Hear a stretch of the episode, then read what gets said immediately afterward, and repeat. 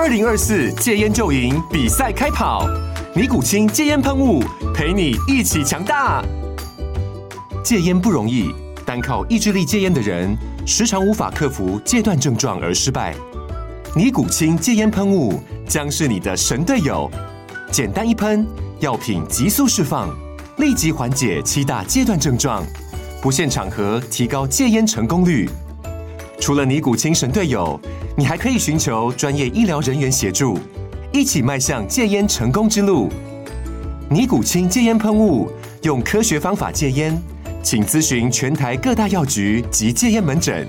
本广告由尼古清戒烟喷雾、胃部药书字第零二七八三五号提供。嘉安家护股份有限公司，台北市中山区民生东路三段二号十楼，北市卫药广字第一一三零三零一九零号。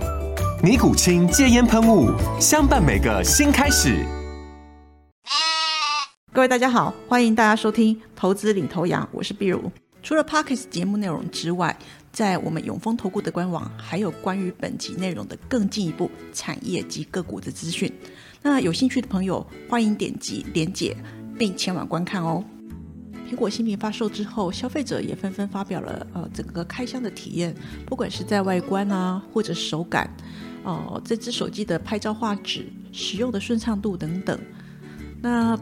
相对的相关的灾情也陆续传出。最著名的灾情就是在高阶苹果的 iPhone 十五系列，其实他们特别热情，这也让许多的用户抱怨说：“哎，有手机过热的状况。”外界也开始猜测，会不会是台积电三纳米制成晶片出了问题，还是因为说呃钛金属的材质影响了散热等等。那这样子造成手机修痛疼的情况，护国神山台积电的股价曾经不敌市场的质疑，几度悲情直落。所幸随后苹果官方证实了，真的是有过热的问题，而且指出这是 iOS 十七存在的漏洞，和第三方的城市交互作用会导致 iPhone 过热。那后续苹果它将会更新 iOS 十七来解决这个过热的问题。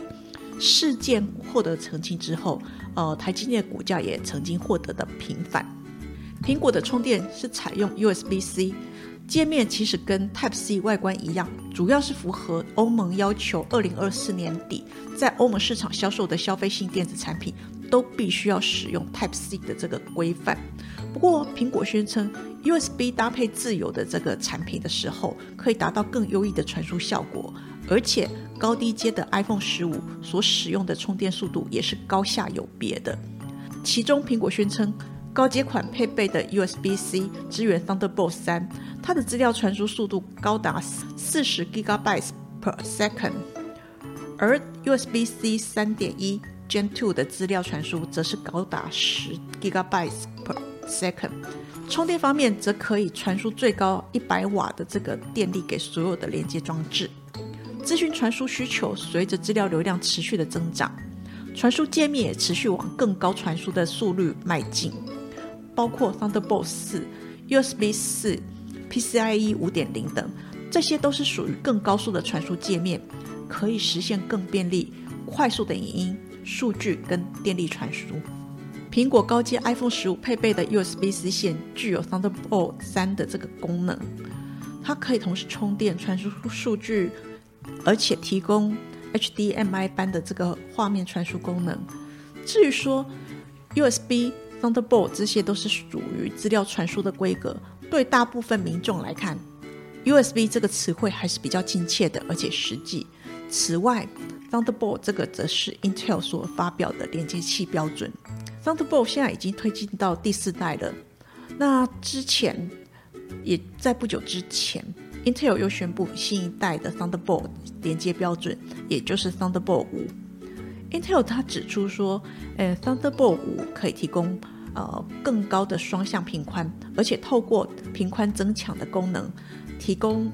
更高的这个显示体验。比起现在有的这个最佳连接的方案，频宽足足提升了三倍。而且 Thunderbolt 五也同时支援了包括像是 USB 四。B2、DisplayPort 二点一、PCIe g 四等这个业界的标准，而且跟上一代的像是 Thunderbolt 或者是 USB 都是相容的。那因为 Thunderbolt 五需要透过专属的这个控制晶片来做来做实现，所以 Intel 在二零二三年的第四季开始，它会陆续发送整个技术套卷跟资源给相关的开发业者。那它也预计说，相关的产品应该会在二零二四年问世。USB 是目前科技产品当中最为普遍的传输界面，它已经广泛的被用在像是电脑啊、手机啊各种周边产品作为连接线、连接部的使用，而且同时拓展到其他的这个领域。所以，当我们在使用三 G 产品的时候，其实常常可以看到它的踪迹。USB 的这个传输技术，它也在与时俱进，随着资料的传输流量而增加。目前市场上已经朝向更高速的 USB。四方向前进，在许多面向上面，USB 四基本上就等于 Thunderbolt 三，它同样具同样仅支援 USB C，也就是 Type C 这个接头，最高频宽同样达到四十 Gigabytes per second，而且它也支援了像 DisplayPort 二点零，也支援了最少七点五瓦以及最大一百瓦的这个供电。从以上的数据来看。我们不难发现，苹果跟 Intel、AMD 虽然是各有不同的协定，但是他们最终目的都是指向高速传输。其实，这个 USB 四高速传输的规格普及之路一开始并不是那么的顺畅。回顾二零二零年起，Intel、AMD 等国际大厂陆续推出支援 USB 四的这个产品，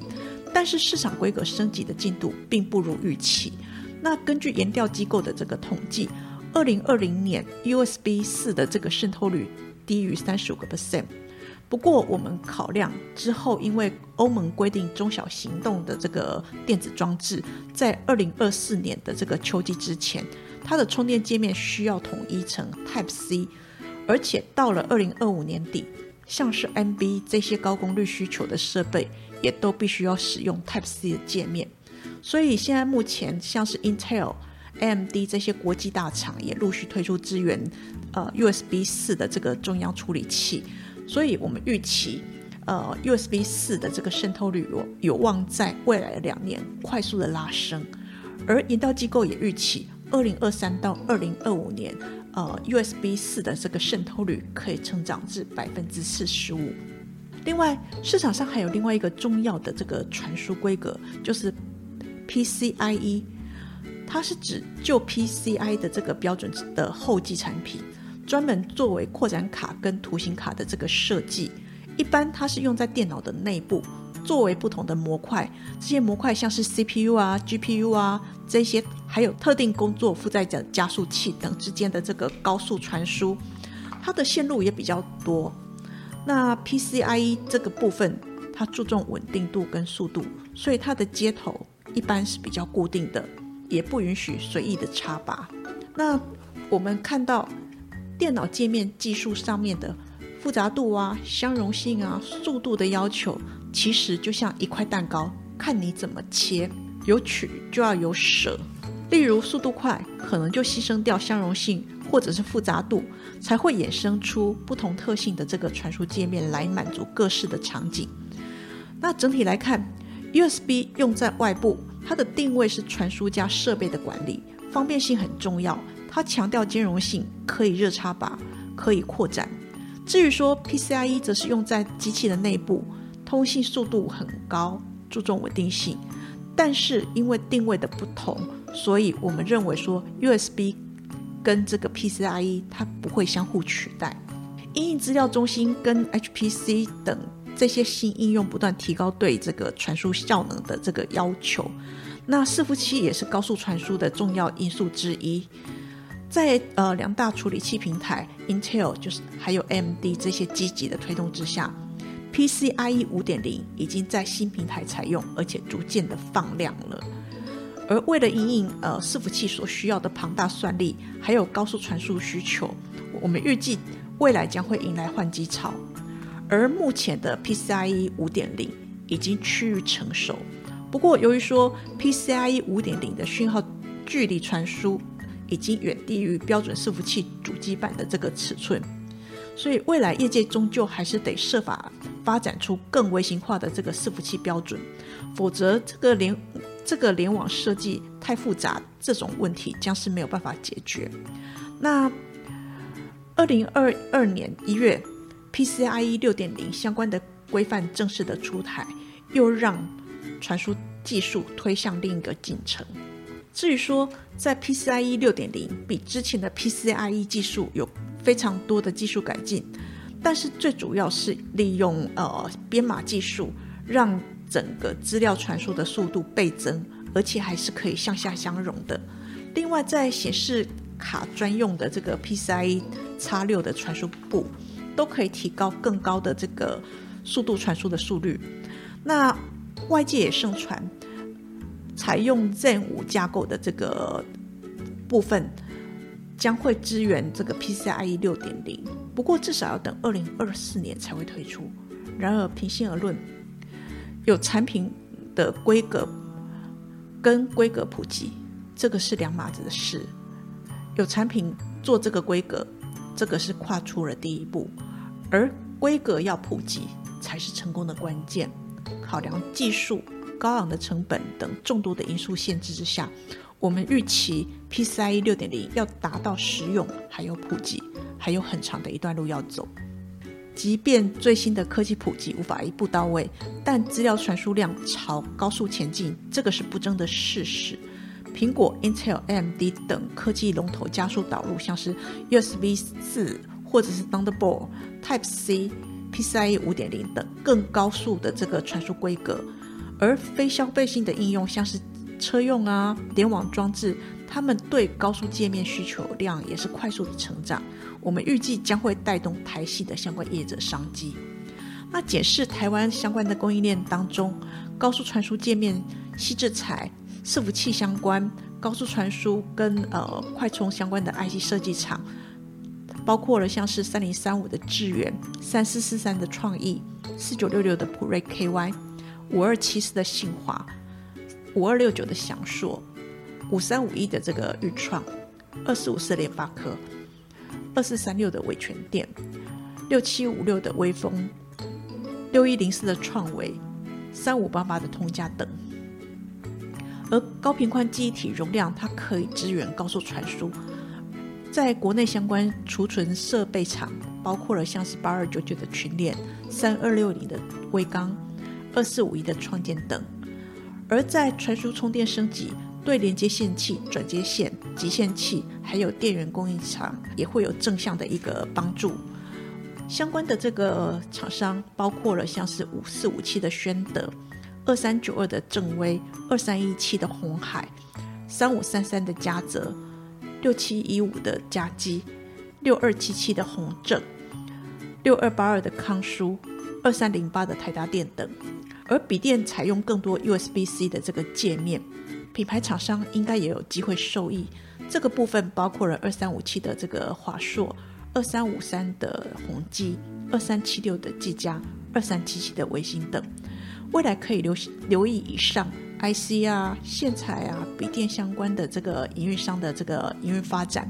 但是因为法规的因素，我们 Podcast。并不能够针对不特定人做个股的相关的预估。如果您想知道在高速传输趋势之下，社会厂商跟最看好的族群进一步的资料，也欢迎您上永丰投顾官网。以上是投资领头羊节目内容，谢谢收听。本公司与所推介分析之个别有价证券无不当之财务利益关系。本节目资料仅供参考，投资人应独立判断、审慎评估并自负投资风险。